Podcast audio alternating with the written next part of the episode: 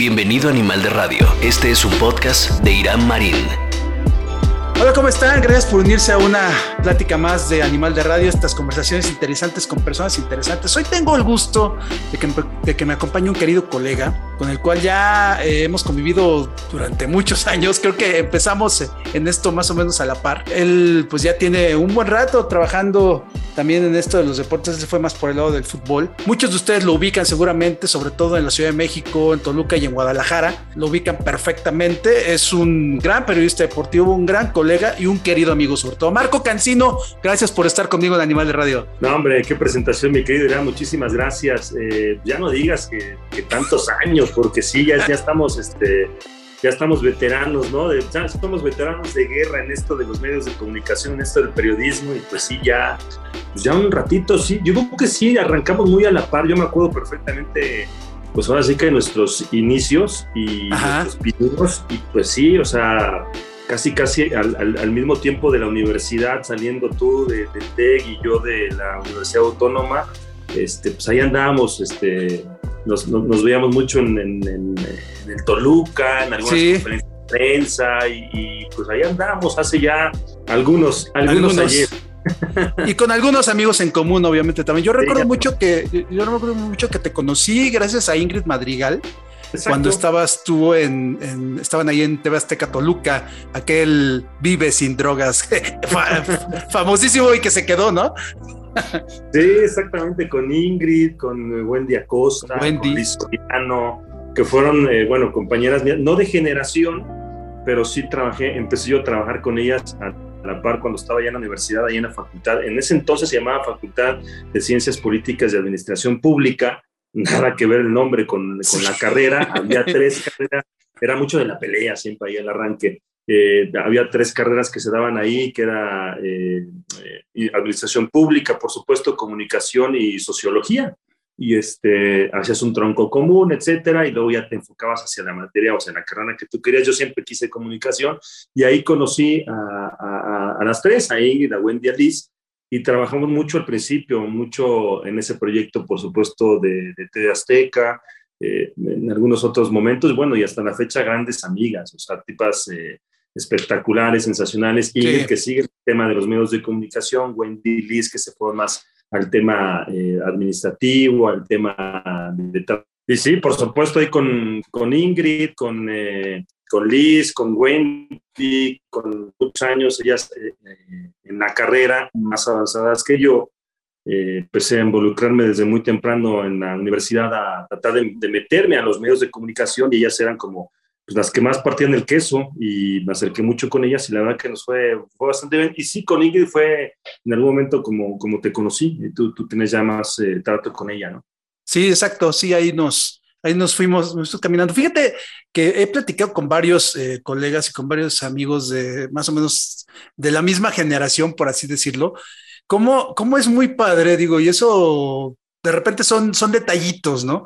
Yo me acuerdo mucho cuando yo trabajaba en, la, en, el Toluca, estuve un rato ahí en el Deportivo Toluca, eh, muchas veces lo, tú, tú, vivías en Guadalajara, digo, ya, ya, ya llegaremos a ese punto, pero es, muy padre los que nos conocemos desde que empezamos, como que nos, no sé si es protegernos, pero como que nos resguardamos, ¿no? Como que decimos, ah, pues somos más o menos de lo mismo, entonces vamos a, seguirnos el mismo camino, ¿no? Eso, eso está padre, ¿no? Sí, tienes toda la razón, como que nos, nos vimos crecer, ¿no? Y esa parte de alguna u otra forma crea un vínculo, ¿no? Y crea un vínculo de, pues, de conocimiento del trabajo que nos ha costado a cada quien, porque no, es gratis. Este, y, y, y, por, por ende viene un reconocimiento, viene un, un especial cariño por, por, por ver eh, publicado algo de tu parte, por ver un programa de Ingrid, por, por saber que Liz, por ejemplo, que te comente Wendy, que, las, que tengo mucho contacto con ellas hasta la fecha, verlas eh, desarrollarse en el ámbito profesional, además del personal de muy buena forma, en fin, como que, como que te da gusto, ¿no? Y, tienes, un, tienes toda la razón, creas como una especie como de contención, ¿no? Sí. De, de, de, saber y ver aún a la distancia, aunque no haya un contacto, de que, de que te vaya bien, de que esa parte que, de que conociste de la persona que dices, mira, yo lo vi, cómo andaba y cómo la grabadora, cómo se metía a las conferencias, cómo preguntaba, cómo así, ¿no? y verlo ahora que va y va, va, va, va, pues, pues es parte de, decir, bueno, pues qué chido, ¿no? Este, ahí estamos y nos seguimos pues cuidando, ¿no? A la distancia o, o no, pero nos seguimos como conteniendo, diría yo o en esos o en esos momentos a veces en el estadio en, los entrenamientos donde nos contábamos así a lo mejor sin querer nuestros sueños no yo lo que lo que queríamos hacer más adelante y ver que se están cumpliendo algunos así como que eh, obviamente si las groserías como tal pero como aquel personaje de Jurassic Park no de ah este el hijo de lo logró no o sea es, es muy padre eso Marco. O sea digo yo cuando te he visto eh, narrar partidos, te he visto hacer coberturas, o sea, estar al aire eh, con programas de polémica y todo. El, ver que, pues prácticamente nuestras carreras ahí van, pero eh, la tuya, pues ya tienes un buen de años, ya más de 20 años en, esta empresa en Televisa, donde alguna vez soñaste estar, porque lo platicabas, porque lo decías.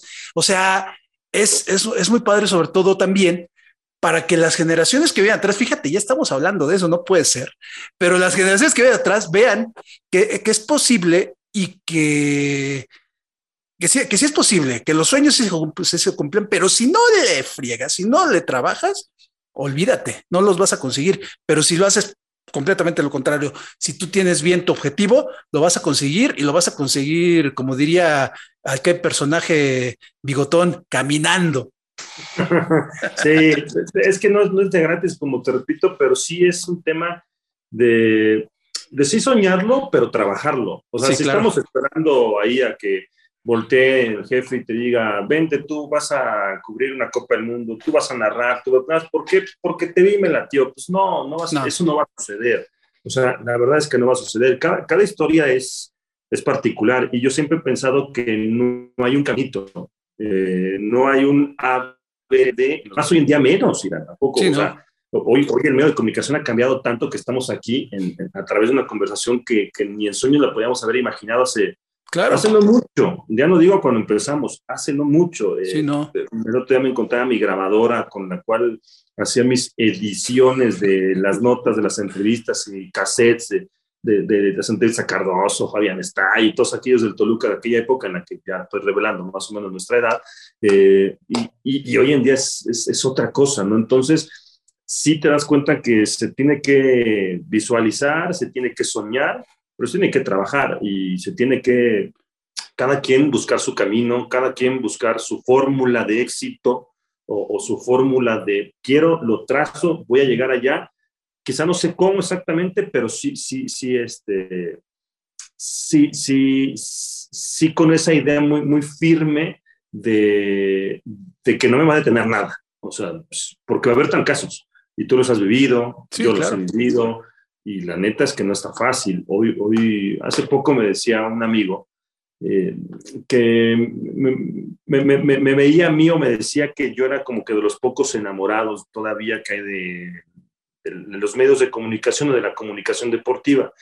Porque hoy en día me decía, yo ya no, no disfruto, no voy a revelar el nombre de esta persona, pero decir, yo ya no lo disfruto tanto, me cuesta mucho trabajo, hay mucha, hay mucha popó en el, sí. Y sí, la neta es que lo hay, hay mucha gente que te tira, hay, mucha hay muchos traspiés, hay, hay muchas decisiones incluso a nivel de empresa, muchas situaciones que pues están ajenas a nuestro, a nuestro control, pero lo que está en nuestro control sí está, me parece, dignificar nuestra profesión, amar lo que hacemos. A, mí, hasta la fecha, y seguiré haciéndolo, eh, ir a una transmisión, ir a un programa, me, pone nervioso, un nervio pero con una, con una mezcla de emoción, con una mezcla de adrenalina. Me siento como niño cuando voy a un estadio. Nos pasamos una gran parte de la pandemia sin ir a los estadios, ahora otra vez sin ir a los estadios, narrando desde cabinas. Y no es lo mismo. Y hace poco, cuando regresé a narrar un partido después de 18 meses más o menos, y que fue justamente en la Bombonera, que además es un estadio muy especial para mí, estaba, te lo juro, emocionadísimo, o sea, eh, en casa, en tu casa, limpiando los tenis así para, como cuando vas a la escuela de, tu primer día, el uniforme, la corbata, la camisa bien planchada, eh, llegar al estadio con tiempo, eh, me emocioné, o sea, eso me emociona después de, pues ya de un, buen tramo. Acabo de cumplir 22 años en Televisa y, pues no ha sido fácil, ¿no? porque lo que hago hoy no lo hacía hace 22, ni siquiera hace 10. Entonces, pues ahí es donde te das cuenta que esto es así, o sea, si hay que buscar ir hacia arriba, pero este camino no es hacia arriba todo el tiempo. Este camino vas hacia arriba, te regresas dos, subes unos tres, bajas cuatro, te elevas diez y luego bajas un. Así es lo, el, el, medio, así es. La verdad que yo así lo he vivido y, y no hay otra más que eh, prepararse para cuando estés abajo, porque también cuando no estés arriba es duro y hay que, hay que prepararse. Entonces, sí creo que se puede, digamos. Sí se puede. Sí, exactamente. Fíjate que platicaba con John Laguna, a quien debes de ubicar allá en claro. deportes, obviamente. Y él, era lo que decía, o sea, él, él está haciendo, él está viviendo el sueño que nunca soñó, porque él no quería, él no quería ser comentarista deportivo, él quería ser piloto. O sea, muchas, mucha gente, muchas personas así llegan, ¿no? O sea, pero tampoco es que, que les estemos que les vayamos a tirar a quien llega por otra manera, que porque no estudió y todo, porque hay también mucha gente que quizá en su momento sí está muy preparada, eh, sí sabe mucho de deportes, digo, vamos a hablar de lo nuestro, que son los deportes, sabe mucho quizá de fútbol, que sabe mucho quizá de fútbol americano, pero en un momento dado no encontró ese contacto que se debe de tener también, porque muchos también dicen, no, no, es que tú o fulanito las palancas, las palancas uno las hace, o sea, y uno mismo ve, ve, las palancas que la gente se está haciendo. Y justamente acerca de esto, sí me gustaría que, que, platicaras, porque seguramente nos escuchan algunos alumnos de algunos compañeros que han estado aquí también, eso es también lo padre, y eso se los agradezco mucho que utilicen Animal de Radio para, para ejemplificar la entrevista. Créeme que me han dicho varios amigos eso, y la verdad me siento, me siento muy bien. Y justamente si nos están escuchando, escuchen lo que, lo que nos tiene que decir Marco Cancino acerca de esto. Marco, ¿quién fue tu primer contacto? O sea, ya nos platicaste de, de Wendy, de Ingrid, de ellos ahí, pero en deportes, digo, yo sé perfectamente de quién se trata, pero platícanos más o menos cómo, cómo te fuiste metiendo, porque en esto, si no te vas metiendo, no te va a caer del cielo, ya lo dijiste. Sí, sí hay una parte, por supuesto, de, de, de, suerte, eh, también creo yo, de, estar en el lugar indicado y en el momento indicado. Y ahí es otra parte también de la preparación y de estar macheteando, pero sí tienes toda la razón y lo tuviste aquí hace, hace no mucho, lo escuchaba perfectamente. y de hecho habló de ti también. sí, sí, sí, lo escuché. Eh, con Nacho Suárez, el fantasma, él, él, yo me acerqué a él, es una historia bien chistosa porque él, la verdad que yo no me acuerdo, pero él era vecino de donde yo vivía, de, mis papás, de la casa de mis papás, hasta la fecha sigue viviendo en mis papás, a dos casas. Él, vivía a dos casas, vivió ahí pues muchos años. Este, yo la verdad honestamente no me acuerdo porque yo estaba muy chiquito, literal muy chiquito. Ya, y voy a colación por eso, por lo que me dijo esa vez que me acerqué. Mis papás tenían un negocio, tenían una cremería eh, hace ya algunos años y Nacho llegó un día a comprar una coca perdón por el comercial, un refresco. Sí, no, no, no, dale, aquí, patrocínanos. Los que se Yo a, comprar una, coca y, y, y volteé a mi mamá y me dice, mira, ¿ya viste quién es? Eh, Nacho conoció muy bien a papás y los saludó, hola Toño, Ana, ¿cómo están? Qué gusto, bla, Tenía mucho tiempo que no los veía, mis papás, había ido ya de vivir de, de esa colonia. pero pues sabíamos en ese momento el fantasma era era el personaje de la jugada, aquel, aquel personaje icónico. Sí, del sombrero. La fecha le da, le da esa imagen del fantasma Nacho Suárez. Y pues yo lo veía, yo ya, yo ya estaba eh, estudiando la carrera, ya tenía yo un, un back de haber trabajado en Radio Mexiquense, en eh, cosas de, del rector en la Universidad Autónoma del Estado de México, en, en Uniradio, trabajé eh, en sus inicios, soy fundador de Uniradio, la estación de radio de la universidad, en TV Azteca Toluca, como bien eh, lo señalas. Narrabas los partidos de cristal, ¿no? También. estuve en, en, algunas transmisiones, no muchas, pero sí algunas puntuales. Entonces ya traía yo como que hay algo, ¿no? Que ya, ya estaba yo buscando, yo quería, lo mío era el deporte, yo, yo quería ser futbolista y no me dio, evidentemente. y, pero yo quería, eh, desde el principio les dije a mis papás, yo quiero ser comentarista deportivo. Ok, a ver, pues, órale. Y en eso llegó Nacho y mi mamá me dijo, ¿ya viste quién está ahí? Y yo lo vi y dije, ah, no, Nacho, el fantasma, acércate.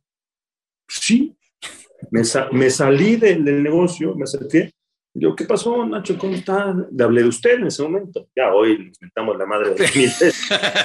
¿Cómo está, Nacho? ¿Cómo está, don Nacho? Este, gusto saludarlo. Y dice, mamá, mira, es, es mi hijo.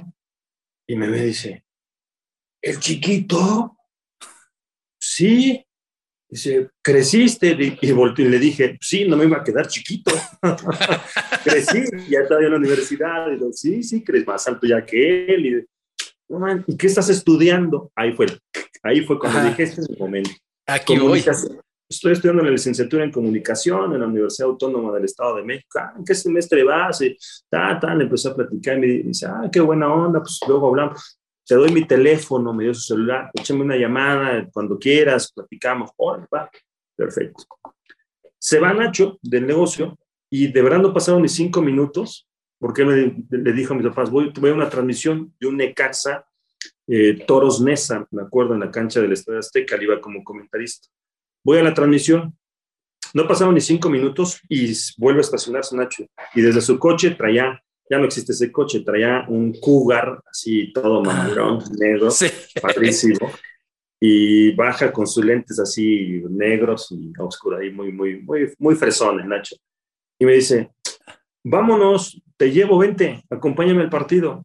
Voltilla con mis papás, me dijo, dale, dale, dale. dale. Pues me, dio dinero, así como por, si no te tienes que regresar tú solo, todo tranquilo. Vamos. Me fui con Nacho y fui platicando con él todo el camino. Me dijo, pa, pa, pa, me dijo, márcame la semana y vamos a ver, déjame ver qué podemos hacer. Le extendí mis inquietudes, déjame ver qué podemos hacer para ver si puedes pues, acercarte ahí, yo estoy en el productor asociado en la jugada y a ver qué, qué podemos hacer para ver si puedes eh, entrar a, hacer algo, ¿no? Ok, no te miento, le marqué muchísimas, muchísimas veces. En aquel entonces, ¿te acuerdas que las llamadas a celular hace muchos años pues, te cobraban, ¿no? Claro, Mi mamá hasta, hasta la fecha se, se, burla de mí dice, me debes más de 1.500 pesos en llamadas a Nacho Suárez. O sea, un dinero, porque aunque no te contestaran, te cobraban la llamada. Sí, claro, claro. costaba todo el tiempo y nunca me contestaba, pinche. No me contestaba, no me contestaba. Yo, puta, yo decepcionado, no me contesta, estaba ocupado. Le marcaba en la mañana, en la tarde, no me contestaba, ya. Hasta que no, ya valió más, ya. Pues ya. Nomás, nomás fue el, las promesas de campaña. Me dio el avión, me dio el avión, pinche. me dio el avión y ya sabes. Como a la, a la, entrando hacia la tercera semana, vuelve a ir, pasa un día a la tienda, me dice, es que perdí el celular y no sé qué, y, normal, y Marcar, sí, estaba marcado. Ah, no, ¿Qué tienes que hacer mañana? Pasó un sábado. Le dije, nada, paso por ti a las 7 de la mañana. Voy a la producción de la jugada. Se producía, se hacen cosas muy, muy temprano, a las 10 de la noche. Sí, claro. Ahorita voy a hablarle a la encargada de Angélica Cayón. Hasta la fecha tengo contacto ocasional también con ella y para que tengan un memo de acceso le habló, paso por ti, sí, ya que sí, paso por ti a las 7 de la mañana para que vayas y conozcas, y yo así. Sobrele. Y él, y, ahí me acercó, eh, fui al día siguiente, estuvimos de 7, pasó a las 7 de la mañana, a las 8 de la mañana estábamos en Televisa, en Chapultepec, todo el día, viendo pues, todos los procesos que son muy diferentes en la actualidad, pero todo el proceso de... Tú en Disneylandia, ¿no? Sí, no, no, no, yo entrando y cuando vi a Raúl Orbañano, y Marco Cancino, mucho gusto. Y, y Toño de Valdés, mucho gusto. Y puta, yo así, el chavito de universidad, yo estaba todavía en la universidad. Sí, sí, sí. Y eso era, era, era, un sueño, ¿no? Y de pronto me dice, ¿sabes qué? Pues, ¿Quieres venir todos los domingos? Se puede venir todos los domingos. Tenemos un memo de acceso ya eh, permanente durante, se va a ir renovando cada mes y, y, y vas a estar viniendo, ¿ok? Perfecto. Fui, iba, me iba con él, me regresaba con él, este, me dejaba en mi casa, o sea, toda madre, la verdad, Nacho. y así, hasta que en algún momento me dice, oye, eh, ahí aprendí a hacer, eh, en esa época ya estaba más avanzado como reportero Javier Rojas y Miguel Y con ellos me acerqué, me enseñaron a hacer colores, con Javier Sagún, que en paz descanse, en gran paso. Un gran tipo, un gran tipo. Con ellos me acerqué me enseñaron el tema del reporteo, además de Nacho, de redactar, eh, me pusieron a hacer eh, las lupas de Arturo Bricio, yo le hablaba a Arturo Bricio para las jugadas, ah, tal jugada, no sé qué, y él me dictaba las jugadas, yo iba a digitales, les metíamos el, el circulito, le ampliábamos, era una sección muy, muy importante de la jugada, llegaba Arturo Bricio una hora, dos horas antes del programa y subía conmigo a digital, le revisaba, le cambiábamos algunas cositas, pero pero yo, yo durante mucho tiempo le hacía, le hacía las lupas de, de Arturo Bricio, de la jugada, hasta que hubo, pero todo eso era pues con memo de acceso y como tipo prácticas profesionales. Sí, sí, pero sí, no claro. pasó mucho tiempo, la verdad que gracias a Dios, y por eso digo que cada historia es diferente, no pasó mucho tiempo para que me dijeran, oye, se tienen que redactar los previos de la Eurocopa del 2000. Eh, los van a hacer eh, Javier Sagún, Miguel Gurwitz, eh, Javier Rojas, eh, Nacho Suárez era el encargado, bajo el cobijo de Raúl Orbañanos, que era el, el, si no el director del área, porque en ese momento no existía la figura del director de deportes, sí era la Pero era el que movía todo el rollo, sí, sí, sí. eh, bajo el cobijo de, de Raúl. Entonces vas a redactar eh, los previos, pero para redactar, eh, para, para poder entrar en esto, se te va a contratar. Y ese fue mi primer contrato, eh, como redactor de los previos de la Eurocopa del 2000. Así fue como yo entré. Y de ahí, cuando se acabó la redacción de los previos, yo ya tenía gafete de empleado. Eh, a veces no cobrabas, a veces sí cobrabas, pero en ese momento hubo un chance de meterme de, eh, en redacción eh, de la jugada. Y ahí me colé y ya me tenía un sueldo fijo. Eh, estoy hablando que todo esto fue muy rápido, de cuando me llegó Nacho a que yo empecé a cobrar, no pasaron ni dos meses. Pues sí, fueron, fue muy rápido, sí, sí, sí. Co cobrar una madre. O sea, también no crean que la cosa era, o sea, no me alcanzaba ni, ni para vivir, evidentemente. La no, pero sí te alcanzaba para, para ir, venir y para... Pues sí, para ir y venir, para, para este, pues, pues echarle el cochinito, pensar, planear y acercarte. Y ahí fue, fue, esa fue mi introducción, de ahí me fui colando. Cuando supo Raúl Bañanos que yo estaba en Toluca, me dijo un día, yo me, yo me acerqué, le presenté un cassette, dije, pues yo ya estaba en transmisiones en Ultra, hice esto, bla. Me dijo, ah, ok. Y él me debuta como reportero de cancha en transmisiones de radio. ¿Qué partido eh, fue? Me, ¿Te acuerdas? Sí, mi, mi primer partido eh, en cancha fue un América Atlante en la cancha del estadio Azulgrana. Okay. Aquel partido que el matador Luis Hernández le da la vuelta a la defensa del Atlante y ganaron 4-1 el América. De hecho, estuvo muy chistoso porque esa cancha la íbamos a hacer Beto Lati y yo para radio, para, para W Radio. Y por alguna razón que no recuerdo, el reportero que iba a hacer la transmisión para tele no, no, no estuvo. Y ese día debutó Beto Lati en tele, en tele. Eh, como reportero de cancha y yo en radio solo, digamos los dos, solo eh, como reportero de cancha. Y mi siguiente partido fue directamente, la siguiente, fue una última jornada, la siguiente jornada en Liguilla, mi último partido de esa temporada, en la cancha del Estadio Azteca y tengo mi foto, Necaxa Santos, partido de ida de, de, de Liguilla. Y ¿Qué portería te tocó? La, la, no, hasta eso no me tocó la de los pentontes, me tocó la... sí, te tocó la norte. me tocó la norte, sí, y ahí tengo mi foto y, y así, o sea, y Raúl en ese momento también, ya, yo ya trabajaba con él en radio, en Radio Fórmula.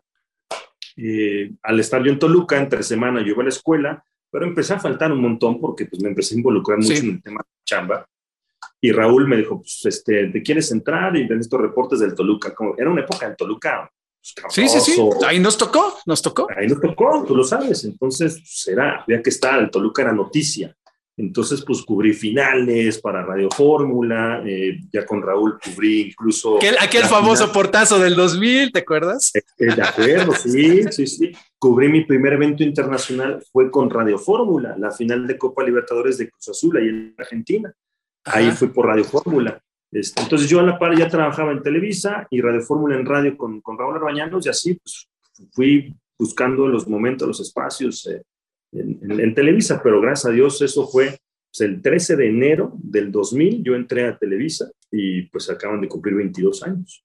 Wow. Oye, Marco, y después de que estuviste ahí un rato, digo, pasó, pasaron muchas cosas, obviamente, eh, te llega un, una oportunidad que también prácticamente cambia tu vida, que es irte a Guadalajara. Es una decisión que tomaste, eh, pues también así, ¿no? Como, como me contaste, como, te subiste al coche de Nacho Suárez, así tomaste la decisión de irte a Guadalajara. En cinco minutos, y, de hecho no lo consulté con nadie, fue una transmisión, yo iba a la cancha, estamos hablando en el 2003, eh, yo ya era, en, en el dos, del 2000 al 2002, yo trabajé directamente en la jugada. En el 2002 literal me corren de la jugada, literal me corren de la jugada, hacen modificaciones y dicen, ya no vas. Y yo seguía trabajando ya como empleado y Raúl Orbañanos me rescata literal para aquel programa de solo de fútbol, que fue un éxito en Canal 4. Y yo ahí era el jefe, como el coordinador de información, de redacción, eh, Nacho Suárez estaba involucrado, Fernando Caballero, que en paz descanse, también ahí estaba, eh, Sagún, los mismos, vamos, Raúl eh, Orbañanos era el, titular del programa, y ahí empecé como a hacer ya más temas de locución, incluso cápsulas en vivo, entrar a cuadro, hacer cositas. Jarritos. Pues qué bueno, son los comerciales con Liliana Moros, hacemos los comerciales allá a cuadro, y en ese mismo momento me, me, invita eh, Javier Alarcón, Gerardo Valtierra, Daniel Rentería y Eric Fischer, que eran los coordinadores de, de deportes, ya con la dirección como tal, ya a cargo de Javier Alarcón, a ser reportero de Televisa Deportes. Y entonces combinaba eso y ya era reportero de Televisa Deportes y pues, iba a cubrir Cruz Azul, Atlante, Toluca, X, de todo. Y en ese momento, en el 2003, no recuerdo exactamente la fecha, la verdad, pero sí en la transmisión, un partido de Necaxa también, fíjate, coincidentemente, sí, sí, sí. Necaxa tiene, tiene siempre algo que ver conmigo. Javier Alarcón narraba el partido. Yo llegué temprano, siempre suelo llegar temprano. Estaba yo en la cancha, como dando los audífonos y probando, pa, pa, pa. Y me habla Javier. Marco, ya te vi que estás ahí en la cancha. ¿Puedes subir un momento al palco? Sí, Javier, voy para allá. O sea, el jefe, ahí vamos. A subir al palco. Llego al palco y me dice así, como al estilo, como es Javier. Dice, oye, necesito un reportero en Guadalajara eh, que cura el día a día. Eh, hay una televisora local, pero ellos eh, tienen su, su, contenido hacia lo local. Yo necesito a alguien que trabaje directamente con nosotros, de sol a sol, que haga esto así, así, así, así. Está, ahorita tomo todo el tema de Chivas, que está yendo hacia Copa Libertadores o posibilidad de Copa Libertadores. Este, hay, hay, Lorena Ochoa, hay, o sea, mucha información en Guadalajara y necesito un personaje. pensé en ti como mi primera opción. ¿Quieres? Sí, Yo ya había, justo acababa de terminar ya también la, la, pues la carrera y me había titulado de forma inmediata porque estaba trabajando y dije, si no me titulo, no voy a titular nunca. Fui, fui el primero. Sí, me, acuerdo de tu examen, porque digo, me hiciste el, el, honor de invitarme al examen el, examen que hicimos. Eh, Con Marco eh, Valenzuela. Marco Valenzuela, mi querido Marco Valenzuela, fuimos los dos compañeros que hicimos la tesis juntos y fuimos los primeros de la generación en titularnos, si no, no me iba a titular. Entonces, cuando se da todo esto, pues yo ya trabajaba en Televisa, ya tenía mi cochecito, ya iba y venía, Toluca, México y todo, me surge esto y dije, ¿qué me detiene, no? Yo ya había pensado en ese momento irme a vivir a la Ciudad de México, porque pues, es que era muy complicado como chavo y como reportero, te mandaba, yo cubría mucho Cruz Azul o Atlante, y Atlante era al otro lado, entrenaba en, el carro, y Cruz Azul pues, en Xochimilco, y entonces la verdad que eran travesías muy largas. Yo ya estaba a punto de ir a vivir a la Ciudad de México cuando viene esta propuesta, dije sí, llegué a mi casa, dije me voy a ir a Guadalajara, ¿cómo? Sí, va. Y así, o sea, que me dijo esto a los 15, 20 días me mandaron así como, vete yendo, te ponemos hotel, una semana, 15 días, busca dónde vivir. Llegué en, el 2003, en el 2004 regresé para hacer eh, cuadro de, Copa América, que tuvimos las transmisiones, los, los, previos, y para viajar a, a, los Juegos Olímpicos, Atenas. Fui a los Juegos Olímpicos, Olímpicos, Paralímpicos, regresé, estuve unos meses en México, la Ciudad de México, en enero viajamos a una Interliga, cuando existían los Interliga, regresé de la Interliga de la final, Chivas clasifica la Copa Libertadores y me dice, te regresas a Guadalajara, vas por dos años. Me dijo Javier, me quedé once. Once. Once. Sí, no, y, es, y es, un, es un medio, Guadalajara, completamente distinto, es muy particular en cuanto a, en cuanto a fútbol, en cuanto a deportes, porque la gente, la gente lo vive distinto, ¿no? O sea, quien, quien diga que hay otros equipos más populares son Chivas y América. Chivas es, eh, Chivas y Chivas es otra cosa ahí en Guadalajara y tú lo viviste, ¿no? O sea, ahora sí que a ti nadie te puede decir qué clásico es más pasional porque tú sabes cómo defenderlo. Y también conociste a muchísima, muchísima gente por allá y prácticamente te hiciste parte del medio. Incluso hasta la fecha muchos piensan que eres de allá. Eso justo te iba a decir. Hasta la fecha mucha gente piensa que yo, uno, le voy a Chivas, que no es así. No tengo nada. Mi papá le decía Chivas, pero yo no y, piensan que yo empecé en los medios en Guadalajara. Eh, sí es una parte fundamental en, mi vida. O sea, sí es un antes y un después, Irán. Por supuesto, Guadalajara significó un parteaguas importantísimo. Yo ya había ido a, Copa, a, torneos internacionales, Copa Libertadores, a los Juegos Olímpicos, etcétera. Pero haber estado eh, tanto tiempo en Guadalajara cubriendo todo lo que pasaba en deportes de allá, siendo el reportero de Televisa Deportes, estando en todas las transmisiones de Chivas y de Atlas en cancha, eh, viajando con Chivas, viajé con Chivas por todo Sudamérica, todos los partidos que hizo. Eh, además, fue una época muy buena de Chivas en Copa Libertadores, llegando a la final, aquella que pierde en Brasil, aquel partido contra Boca Juniors del escupitajo de, de sí. Yo estaba ahí. sí, sí, yo, yo, hice la transmisión de cancha, porque en ese momento Televisa tenía los derechos de transmisión, los pasábamos diferidos, pero sí hacíamos los partidos. Y yo estuve ahí en la cancha, pasó el bofo enfrente de mí, yo vi el escupitajo a 10 metros. Este, no, fue un triunfo poder salir del estadio, se suspendió aquel partido, me acuerdo que me enlazaron eh, abriendo el noticiero con López Dóriga, yo desde un lugar en donde me decían los de la unidad móvil, porque se hacía transmisión en ese momento con unidades móviles rentadas, eran argentinos, me dice, tiene que ser ya ahorita. Dije, no, es que voy a entrar en 15 minutos, no, ahorita. En 15 minutos, porque tengo, porque pues, López Dóriga me iba a decirle, yo quiero abrir el sí, sí, sí. López Dóriga. Ahorita me dijo, es que es que va a ser ahorita, te explico. En 15 minutos, en, en 10 minutos pasa el tren donde estamos exactamente ubicados. Hay una, hay una en el tren, allá afuera de la moneda. Pasa el tren y estás ubicado y estoy en el camión. Si yo no quito el camión antes, no, yo ya, ya no puedo. Entonces, ¿es ahorita que entras o, o es ahorita? Hablando a México, ya tengo que entrar y les explico cómo, sí, pues, pues vas, y López, pum, y abrieron noticiero conmigo a los dos minutos de que yo les dije, y de verdad, literal, dice, pa, pa, pa, suspendió el partido, lo que pasó, el escupitajo, las imágenes, Boca, pum, eh, Chivas está todavía aquí pues, para salir, pa, pa, pa, el reporte, rapidísimo con López Doria, pum, pum, pum, listo, gracias. Más información en la de Televisa de Deportes, Joaquín. Muchas gracias, Marcos, saludos, hasta pronto, hasta pronto. Un termina, me dice, quítate, pum, me quita. El tren al minuto pasa el tren. Qué cosa, qué, qué, anécdota tan interesante, Marco. O sea, no te quitas, no te quitas, te pasa lo que al perico, ¿no? Sí, no, es que. Sí, muy, pero chistoso, la verdad que chistoso.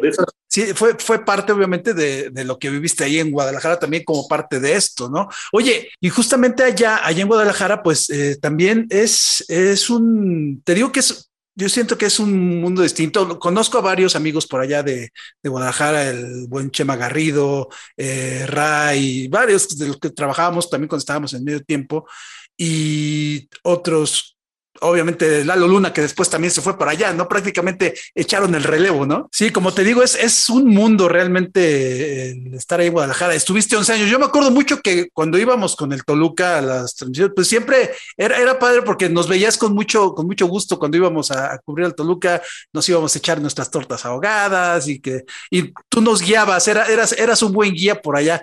Y después regresas a la Ciudad de México y prácticamente hicieron como un trueque, ¿no? Con Lalo Luna. Sí, él llegó, todavía me tocó, pues, ¿qué habrá sido?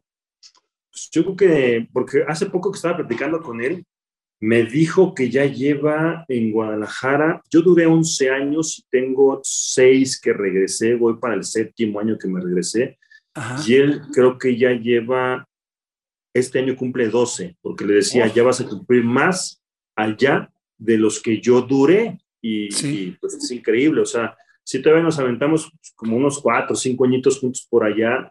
Eh, él, eh, por temas laborales con, con su esposa, eh, el cambio de residencia y, y sí, o sea, pues a donde te va acomodando el camino, ¿no? Y hasta la fecha, bueno, pues al gordo Luna, o el ex gordo, porque ahora está flaco, este, también le pasa mucho como, como a mí, mucha gente eh, pues lo identifique ya como, como un narrador de la plaza, ¿no? Como un narrador tapatío, y, no lo somos, ¿no? Ni, ni, él ni yo, pero se ha arraigado y lo ha hecho muy bien, por supuesto, y tiene, tiene una imagen, tiene un estilo, una, una forma que, que ha caído bien para el tapatío, porque bien lo dices, ¿eh? No es fácil, ¿eh? No. No, no, no es fácil. Yo todavía me acuerdo cuando yo llegué, en aquella época me decían, yo llevaba una camioneta y decían, quítale las placas de, yo tenía placas de Ciudad de México, quítale las placas de la Ciudad de México porque te la van a rayar. Ay, no, te la van a rayar. Y me la rayaron. este, eh, sí, me decían, no puede ser, sí tenían muy arraigados aparte, ¿no? Estoy hablando de hace 11 más 6, 17, casi 18 años. Hoy en día es diferente, es mucho más, hay mucha gente ya más de, de, todos lados en Guadalajara, en La Perla, pero a mí me tocó esa época todavía de, pues sí, como que me veían medio raro, como que yo tengo una anécdota cuando las primeras dos semanas llegué, andábamos en friega y llegué a comer algo así a un, a un lugar y llegué, pues, a ver, me da un refresco y por favor me da una torta de, una torta de jamón. Yo vi al refrigerador y hay una torta de jamón con pierna y ahí, no, no tengo tortas. Sí, me da una torta de jamón. Yo veía el pan así, todo, lo, y torta. Una torta, ¿no? Y, pero pues me veían que no era tapatío, pues, ni, ni, el tono ni, ni la forma de expresarme del contenido que yo quería, ¿no? Dice, no, solamente tengo lonches. Allá las tortas son las tortas ahogadas, ¿no? sí, claro. Y yo voy a, ah, pues dame un lonche de, de, jamón, un lonche de piernas.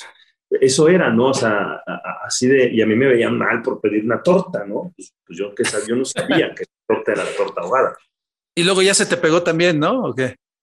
Pues fíjate que sí, no, porque también toda la vida me dijeron que nunca hablé como tapatío, pero venía a la Ciudad de México y todos acá me, me, hacían burla, me decían que hablaba como tapatío, entonces pues, yo nunca, yo, yo nunca supe si sí o si no, yo, yo digo que no, pero este, pero sí es una parte fundamental, o sea, tan, tan lo es que mi hijo nació allá. Sí, claro, es lo que te iba a comentar. A nivel personal, Guadalajara para, para mi familia fue, fue también muy importante. Oye, después regresas a la Ciudad de México eh, para otra vez eh, eh, retomar algunas cosas. ¿Se acaba el proyecto en Guadalajara o qué pasó? ¿Por qué, ¿Por qué te regresas? Fíjate que la vida te va marcando y te va poniendo cosas bien padres, bien importantes y, y, retos. Yo tenía honestamente ya algunos, algunos años ya entrando en una etapa de frustración. por eso te decía que pues, hay así, ¿no? Sí, sí, sí. Ya había dejado de, la empresa por decisiones seguramente económicas, que sé yo, había decidido de pronto dejar de hacer ciertas coberturas, entonces dejé de viajar y esto de viajar pues siempre te hace estar ahí cerca de la fuente, ya no, ya no hacíamos cosas tan, tan, tan profundas como en un principio. En un principio yo iba con los juegos de Chivas a, a todos, o sea, fuimos a, a, Cusco, a Santiago, a Montevideo, a, o sea, a partidos de fase de grupos, no a los definitivos, o sea, y después se dejó de hacer ese tipo de, contenidos, de, coberturas. Eh, empecé yo a sentirme estancado en, lo que yo estaba haciendo, tenía yo aspiraciones, yo quería narrar más, eh, ya había dejado, eh, o seguía haciendo canchas, pero ya había empezado a narrar. Pietra Santa me dio la oportunidad de narrar en Asir, allá en Guadalajara en los partidos de Tecos, después me fui a TDW con José López Salido y con Edgar Martínez, también tenía chance de narrar. Entonces yo quería ser narrador, quería como que, que, que, dar ese otro paso y la verdad también ya quería dejar de reportear. Yo, yo no me veía eh, haciendo siendo reportero toda la vida y no por eh, desprecio ni mucho menos, es una labor que la sigo haciendo hoy desde otra trinchera, pero la sigo haciendo. Pero quería yo hacer otras cosas, quería probarme en otras cosas dentro de la empresa, eh, crecer un poquito más, para mi gusto, en, en, en temas de narración, en temas de, de, de, buscar un espacio en programas de, de debate, de, interactuar o hacer un poquito cosas diferentes. Y la verdad es que el destino fue, fue muy justo, Dios fue muy justo conmigo y de pronto eh, cierra TDW en Guadalajara. Eh, la, la, crisis económica y cierran radio en Guadalajara. Y en ese momento Francisco Javier González y Fernando Jaguar, los conoces muy bien a los sí, dos, sí. van a Guadalajara a cerrar la, la plaza, eh, a liquidar al, al, los, a, al, talento, estábamos la Luna, por ejemplo, el propio, bueno, Edgar Martínez ya estaba en Univisión, Juan Pablo Félix, este, Juan Carlos Cruz, Karina Herrera, Antonio Gómez Luna, compañeros que seguimos, algunos Edgar se los llevó hacia Univisión eh, Deportes porque él ya estaba a cargo de Univisión en, en, Miami y estaba gente en Guadalajara. Y en ese momento, eh, Fernando Jaguar y Francisco me dijeron, oye, necesitamos alguien en la Ciudad de México. Tenemos un director de, de contenidos, un director editorial en la empresa, Miguel Padilla, un gran tipo, un gran amigo hasta la fecha, pero necesitamos a alguien que esté con él eh, apoyando en el tema editorial, en el tema de contenidos, el trabajo con los reporteros. No sabemos qué forma, qué estructura, no sabemos qué nombre, qué puesto, pero... Pero lo necesitamos, ¿no? Pero necesitamos a alguien así en TDN, en TDN en ese entonces. Yo ya estaba en nómina de TDN porque TDW nos absorbió la nómina TDN cinco o seis años atrás.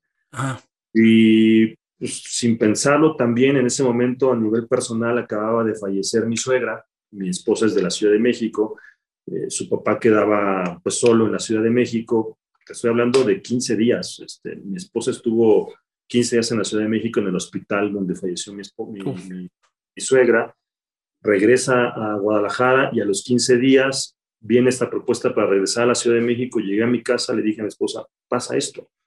Me dieron un par de días para pensarlo y me dijo ella, pues no lo pienses, ¿qué quieres? Dije, vámonos, ¿no? Me quiero ir, quiero hacer cosas diferentes, ya, ya me siento frustrado, además en tema personal creo que nos viene bien. Guadalajara maravilloso, tenemos nuestra casa, tenemos todo, pero, pero había que retarse, ¿no? Y pues nos aventamos, me, me, me, vine yo tres meses solo a vivir a la Ciudad de México, en lo que encontraba donde vivir, porque pues allá se quedaban en Guadalajara mi esposa, mi hijo en la escuela, eh, mudanzas, ya sabes, todo el rollo. Y fue otra etapa muy padre, muy, muy, muy plena de cuatro años, donde fui gerente de contenidos de TDN y aprendí otra cosa. O sea, dejé de lado el tema del reporteo, eh, me encargaba yo de los reporteros, órdenes de trabajo, de camarógrafos, eh, contenidos de todos los programas de TDN, juntas operativas, presupuestos, sueldos, gastos, o sea, otra cosa. Otra cosa, sí, sí, sí. Y a la par también ser talento. Entonces, yo ahí encontraba como que la oportunidad de, pues, de hacia otro nivel. Y, se dio en un momento, eh, Urbis, me acuerdo cuando pude ir a un programa de, de, los que se hacían de Pasión W, en ese tiempo se llamaba Pasión W, y Francisco Javier González eh, voltea con Miguel Padilla y, nos, y le dice, enfrente de mí, que entre Marco al programa. Y Miguel, sí, sin porque yo ya hacía los enlaces para Pasión W desde Guadalajara, aquellos enlaces de cinco minutos de la información de Guadalajara, pero eran en, audio, no eran a cuadro. Aunque yo sé cuadro ya tenía. Pero conocían tu trabajo completamente. Conocían mi trabajo, entonces va, y de entrada ahí de palomazo, porque ese día no pudo Urbitz, de pronto ya entraba yo en los descansos, cuando no estaba Camareno, cuando no estaba Treyes, cuando no estaba Alfredo Ruiz, cuando fue la época en la que también se fue, se fue Toño Moreno un poquito meses antes, entonces como que me fui colando como la humedad ahí hasta el grado de, al final cuando ya cambió este, el programa que dejó de ser Pasión W, se llamó 360, cuando nos fuimos a Chapultepec, pues ya la conducción del programa era Miguel Briseño y Marco Cancino, alternábamos la conducción del programa y ya yo era un fijo de... Briseño que se fue a ESPN, ¿no? Briseño Gran, mi hermano, que está ahora en ESPN, entonces Así fue, entonces empecé a narrar más partidos, empecé a hacer programas, empecé a y aprendí de verdad muchas cosas de la parte administrativa y modificamos muchas cosas del canal y después, bueno, vino la fusión y ya con la fusión dejé, dejé esa parte administrativa. una, una, historia realmente interesante, Marco, y que lo que te, lo que te digo, ¿no? O sea, es, es muy padre y eso creo que también lo, sientes y con otras, con otros colegas. Es muy padre verlos, vernos, leernos. Y se siente, se siente lo, mismo que decías, ¿no? Que era, eh, era una especie de, como que nos cobijamos, pero también se siente un orgullo muy padre de saber que conoces a la gente que está haciendo bien las cosas. Entonces, todo esto, sin duda alguna, es, es aprendizaje para mucha gente, porque también hay que decirlo. Eh, actualmente hay gente, no, a lo mejor de, nuestra rodada también, pero que tú sabes que realmente no tiene la preparación quizá o el baje que tienes y hablan con una autoridad a cuadro que espanta, Marco. Sí, hay de todo en la viña del Señor, y yo siempre he sido muy respetuoso de esa parte. Hay, hay estilos que a mí no me gustan, hay formas que yo jamás este, creo que podría hacer. Eh, yo he aprendido en, esta, en este negocio porque pues, aprendí desde la redacción, vamos, desde antes, cuando estuve en TV a ser camarógrafo. Yo, yo empecé como camarógrafo, editor, redactor, entonces me ha tocado como que todas las fases y, las he respetado, las he amado y, y, he aprendido mucho de eso y entonces creo que cuesta trabajo, o sea, ya poderte sentar frente a un micrófono y decir algo, pues, pues tienes yo siempre lo he dicho y lo, he platicado con algunos universitarios cuando he tenido chance de que me han invitado a dar pláticas, que la base para mí de la polémica es la argumentación. Sin argumentos no hay polémica, lo demás es, es gritos, es, eh, es, es, es, otra cosa, pero no es polémica. Y para crear una buena polémica hay que tener unos buenos argumentos, con números, con estadísticas, con, con, conocimiento, con fuentes. Yo sigo consultando mis fuentes, o sea, sigo mandando hoy en día más fácil con WhatsApp y, y, te pasan cosas, te pasan información, porque es, una, es la base de la, de, del periodismo, ¿no? La argumentación. Y hasta la fecha, pues así me, así me considero, así me consideran también en la empresa, me gané mi lugar, mi espacio en la mesa de línea de cuatro por, porque eso, porque me lo dijeron, estamos no solamente la parte del exfutbolista, sino también la parte del periodismo. Entonces yo estoy ahí no para echar gritos, sino para, para ponerme a debatir con argumentos con los exfutbolistas que tienen otro conocimiento también muy padre, muy importante. Entonces me, me gusta esa parte, pero sí, sí, tienes toda la razón. Hoy en día estamos en una etapa del medio bien complicada, que está mutando, que está cambiando y que se está yendo hacia una parte que tiene su dosis de riesgo, pero que también yo creo que tiene su, caducidad. Vamos a ver cuánto dura, ¿no? Porque esto, es, esto va mutando. Yo creo que soy, soy fiel, es, creyente de que eh, el periodismo puro y la forma y, el estilo y el argumento va a prevalecer por más gritos que puedan venir en el camino, ¿no? Claro, y fíjate que algo con lo que yo platico, algo que, eh, con tanto con amigos como con, con, mi, con mis hijos, no, porque a mis hijos les vale un soberano cacahuate el deporte. pero digo, a lo mejor en algún momento dado podremos platicar, pero así con amigos que empiezan en esto, que están digamos, una generación atrás y, algo así, es eso justamente, ¿no? O sea, si no te basas en datos, números, hechos, tus argumentos, pues vas a, vas a terminar siendo pues un merolico, ¿no? Y no alguien que argumente bien, porque mucha, mucha gente, o sea, ya hay muchos, muchos compañeros, muchos colegas que tienen un estilo quizá complicado para otros, pero tienen argumentos. O sea, el caso, por ejemplo, de, de Álvaro Morales, yo lo veo mucho, que a veces sí se pasa y le gana el personaje al buen Alvarito, pero él, mismo lo dice, pero tengo argumentos. Que los otros no los tengan, ese es problema de ellos y por eso se enganchan y por eso caen. Y esto justamente también es lo que te iba a comentar. O sea, mucha gente también se olvida de que esto es un negocio y de que también, les guste o no, la información deportiva es entretenimiento. Y esto también es algo muy positivo para nosotros, porque afortunadamente, si nosotros se nos va eh, una, una nota de que, no sé, de que el gol fue al minuto 95 y no al 94, no pasa nada, como si informas que subió la luz o bajó la luz o mataron a alguien, ¿no? Afortunadamente. Sí, sí, sí, claro. Aún así creo que tenemos una responsabilidad muy, muy importante dentro de nuestro medio. Sí. O sea, evidentemente nuestro, de nuestro lado no está en juego muchas cosas mucho más importantes que el deporte, pero sí eh, está en juego eh, mucha, mucha, mucha parte de, de, lo que la gente siente, vive, de su desahogo, de su, de su pasión. Y con esa misma también nosotros tenemos que trasladarnos, tenemos que tener esa parte, yo digo, de ética, de respeto, de cuidado del micrófono. Yo, eh, a mí me, me, preguntan, y tú lo sabes, yo le voy a Cruz Azul como, como aficionado de, toda la vida, no, no lo he ocultado, pero yo he tratado, eh, y hasta la fecha sí sigo, y cuando me lo han preguntado, digo, es que antes de ser aficionado a Cruz Azul, yo hoy eh, te puedo decir con total y plena convicción que soy, soy aficionado a mi micrófono. O sea, cuando ya arranca y me ponen, este, pues para mí es más importante mi micrófono. respeto mucho el micro, respeto mucho el, tiempo aire, por eso me preparo, tengo mis libretas, de, no llego a una transmisión sin prepararme, no, no puedo, no, no, no soy yo a un programa igual, le doy su tiempo, su espacio, sacrifico muchas cosas, como, como todos, ¿no? Como lo sacrifica seguramente el médico, el ingeniero, el barrendero, el que sea todo, pero creo que también nosotros estamos en un lugar de privilegio pero que también tenemos al mismo, como, como estamos en un lugar de privilegio, nos pagan por ir a un estadio, nos pagan por transmitir emociones, un partido de fútbol o de, lo que sea, pues también lleva una parte muy importante de responsabilidad.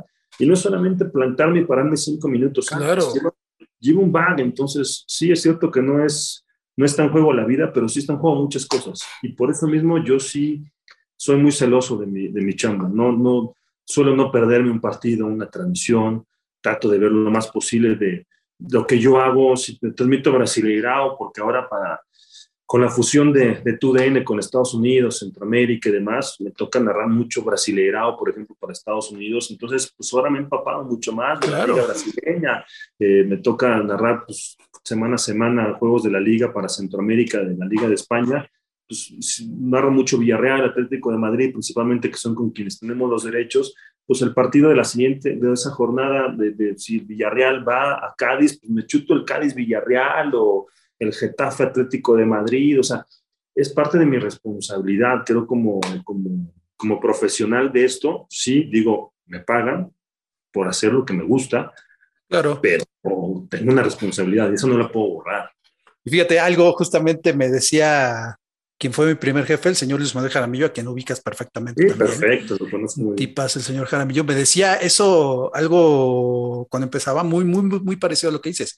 Me decía él, te tienes que preparar, porque si, si te preparas, no se va a notar, pero si no te preparas, sí se va a notar. Entonces, ahí tienes que irte por ahí. Y eso, eso créeme que lo, lo absorbí y lo tuve, o sea, y es verdad, si no te preparas es cuando más se nota. Claro, se nota de inmediato, porque se supone que si te preparas es algo que dominas y es algo que en lo que estás. Eh, pa pasa obviamente también la, la máxima de, del tío Ben, ¿no? De, de Peter Parker, de Spider-Man un gran poder conlleva una gran responsabilidad. Y la verdad es que el transmitir emociones, el transmitir todo esto que transmitimos nosotros con los deportes, que sí, que quizá para muchos es, es información no tan importante, pero pues para nosotros sí es importante porque es lo que hacemos y es con lo que la gente nos ve. Marco, se nos acaba el tiempo, pero realmente es un gusto eh, estar platicando aquí contigo, aquí contigo. Hace mucho que no platicábamos y créeme que, que está siendo muy enriquecedor. ¿eh?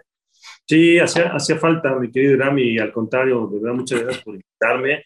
Este, pues cuando, cuando se pueda, ¿no? Y cuando se, se haya la, la, oportunidad, pues aquí estamos listos para platicar y, y, pues sí, con esta pasión que nos, que nos aborda siempre hablar de los medios de comunicación y del deporte mismo, porque es, es, es pasión sí. por los medios de comunicación, no solamente es por el deporte, sí, claro. entras a esto por tu pasión al deporte, pero luego vas conociendo el medio y te apasiona, te enamoras. Sí, sí, es eso. O sea, simplemente no estaríamos haciendo esto si no nos gustaran los medios de comunicación, ¿no? O sea, el, el poderlo hacer, lo que decías al principio, ¿no? Cuando llegaste ahí a Televisa, era como Disneylandia. Creo que los que tenemos un poquito ya más de edad y estamos eh, viviendo todo esto con lo que soñábamos hacer, ¿no? O sea, el hecho de o sea, voy a hablar a lo mejor de otra cosa, pero el hecho de lo que platicábamos seguramente cuando éramos niños o adolescentes, ¿te imaginas cuando en un teléfono, en una pantalla puedas picarle y que te traigan la comida así? Lo estamos viviendo, poder platicar en una videoconferencia, poder, poder hacer varias cosas, o sea, es algo de lo que tenemos que vivir y estamos viviendo y lo estamos disfrutando. Marco, ¿dónde te vemos? ¿Dónde te leemos? ¿Dónde te escuchamos? Redes sociales, etcétera, etcétera, etcétera. Ahí estamos echando cotorreo en redes sociales, ahí andamos siempre peleando, debatiendo, argumentando y demás. En Twitter, ahí estamos arroba Marco Cancino, conocí las dos. Instagram, arroba Marco Cancino, también ahí subimos, este, no, no contenido de fotos así, no, no, no, el contenido, subimos otro tipo de contenido, pero sí, nos no. gusta. Y, este, y por supuesto a, a través de, de las diferentes transmisiones, partidos de, de, a través de TUDN, Liga Española, Liga de Expansión, Brasileira o Liga Argentina hemos hecho, en fin, de todo. Y los programas también, principalmente, andamos en línea de 4 a las 10 de la noche, diferentes días en la semana, ahí a través de TUDN. Ahí nos, ahí nos vemos, ahí nos escuchamos y en la interacción en redes sociales a mí me encanta. Yo, yo, yo sí soy un creyente de que esa parte es un complemento fundamental, fundamental. Es, no es el mañana, es el hoy. Y, y ahí estamos, por supuesto, en redes. Sí, Marco siempre les contesta, eso se los puedo garantizar. Sí. Siempre, siempre, sí. siempre. Marco, te mando un fuerte abrazo, muchas gracias, saludos a la familia y pues que Dios te siga bendiciendo con, con esta carrera y con, con, la gran persona que eres y el gran amigo que te considero. Muchísimas gracias, Irán. De verdad, igualmente te mando un fuerte abrazo, igualmente abrazos a la familia, porque además conozco a tu familia, entonces también eso es sí. maravilloso. Y, y, a los chavos que están crece y crece. Fuerte abrazo, Irán, y un abrazote y que Dios te bendiga también, amigo. Gracias, Marco. Esto fue Animal de Radio. Yo soy Irán Marín. Adiós. Esto fue Animal de Radio con Irán Marín.